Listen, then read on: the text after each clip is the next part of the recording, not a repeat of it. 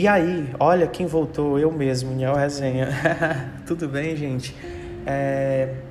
Antes de qualquer coisa, eu quero agradecer a vocês por estarem aqui mais uma vez, por me ouvirem, por se inscreverem no, no, no nosso podcast, por comentarem lá no Resenhando On, né? Que agora a gente tem um novo formato, agora a gente tem o Resenhando On, que conta com a participação do podcast da Rai Lorena, né? Que é uma sister minha, e da Las Bichas, que é o Paulo, né? Que é outra sister minha. Então é uma conversa extremamente desenrolada, uma conversa engraçada, onde inúmeras coisas acontecem e a gente fala de todo um pouco.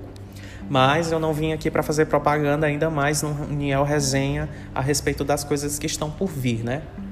Bom, gente, o tema que eu vou abordar essa semana com vocês aqui é a respeito do livro que eu li, né, do John Wayne Gacy, e também a respeito da série que eu reassisti.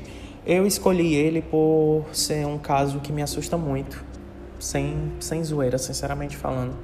O John Wayne Gacy, ele é o um dos serial killers que eu mais tenho medo e olha que ele nem existe mais. Mas se esse ser humano ainda fosse vivo, eu tenho certeza que ele seria definido como a personificação do mal. Não pela quantidade que ele matou, mas pela forma sádica em que ele agia. Gente, é muito louco você ver a série e ler o livro e entender que existem pessoas que são más a esse ponto, porque o John Wayne Gacy ele era muito mal. Porém, né, ele era um cidadão modelo na sociedade dele, um empresário de sucesso, voluntário em hospitais, ele se vestia de palhaço, ele tinha um personagem, né, que era o Pogo, o palhaço. ele é, é, enganava todo mundo muito bem, gente. Acreditem, serial killers, eles enganam as pessoas muito bem. Pouquíssimas pessoas imaginavam que debaixo daquele palhaço ali também existiam muitas coisas de baixo, se é que vocês conseguem me entender, né? Até porque 31, não, desculpa, não foram 31, foram 26 vítimas, se eu não me engano, foram encontradas simplesmente enterradas ali no, no assoalho da casa dele, né? Só que o John Wayne Gacy ele falhou.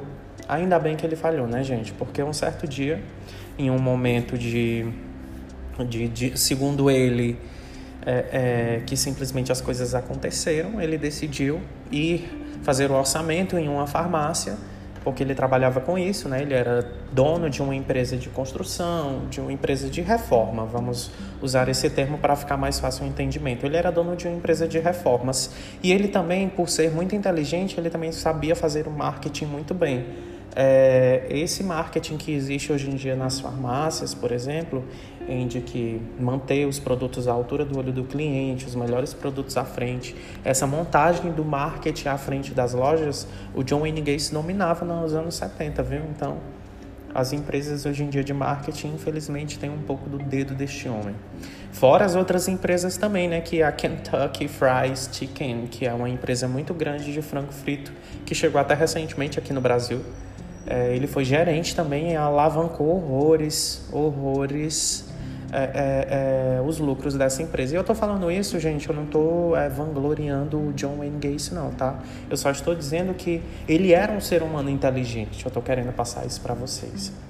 Mas todo serial killer falha. E ele falhou, ainda bem que ele falhou, né? Estava mais do que na hora dele falhar ele esqueceu a agenda dele nesse local onde ele foi fazer esse orçamento e acabou tendo que voltar. E nesse retorno ele encontrou um adolescente, né? Que era o, o, o, Agora eu esqueci o nome dele, gente. Como que eu não lembro o nome do menino? Enfim, vocês vão saber quem é.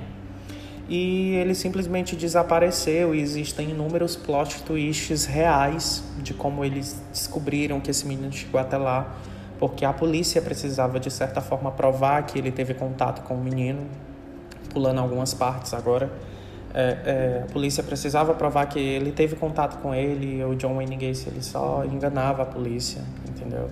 É uma história muito legal, eu dei só um basicão aqui do começo para que vocês possam continuar. Gente, ele era uma pessoa extremamente egocêntrica, doente, né? Infelizmente ele era doente, psicologicamente falando ele era muito doente. Não estou dizendo que liberava a insanidade, porque não, porque ele sabia muito bem o que ele fazia. Ele matava por prazer. É, é um livro extremamente sufocante também em algumas partes, porque ele é muito detalhado, ele, ele se torna para quem não gosta do assunto, ele se torna cansativo de ler.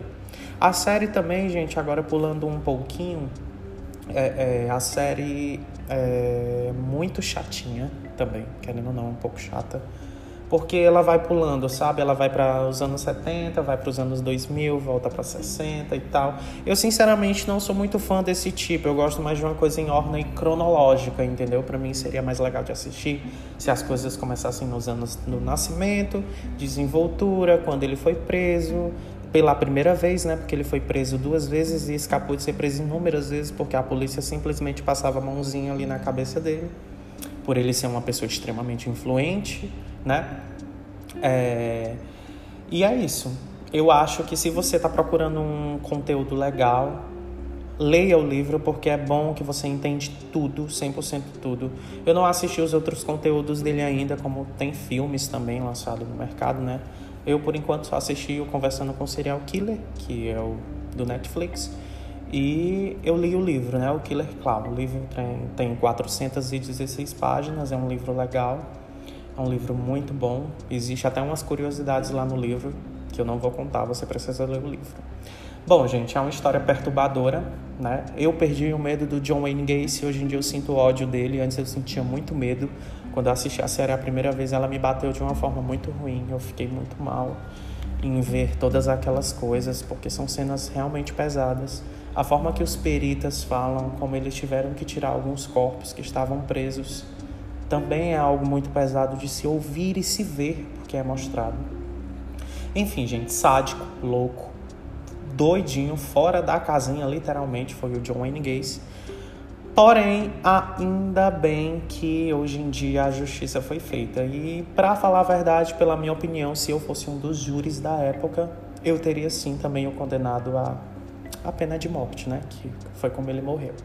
Enfim, Valeu por ouvir. Essa foi a minha resenha do John Wayne Gacy, do Killer Cloud, do livro e da série. Espero que vocês tenham gostado. Espero que tenha ficado de uma forma explicativa, porque eu não monto roteiro antes de conversar com vocês. Eu posso até passar isso, a fazer isso futuramente, se vocês quiserem, acharem que as coisas não ficam claras ou direcionadas da forma correta, certo?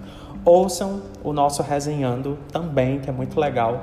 Eu não tô ultimamente gravando setcast, mas eu vou voltar a gravar setcast também, tá bom? E quinta-feira, 9 horas da noite, a gente tem live. E é isso, espero vocês. Valeu, me segue lá, arroba Niel Razan e arroba resenhando.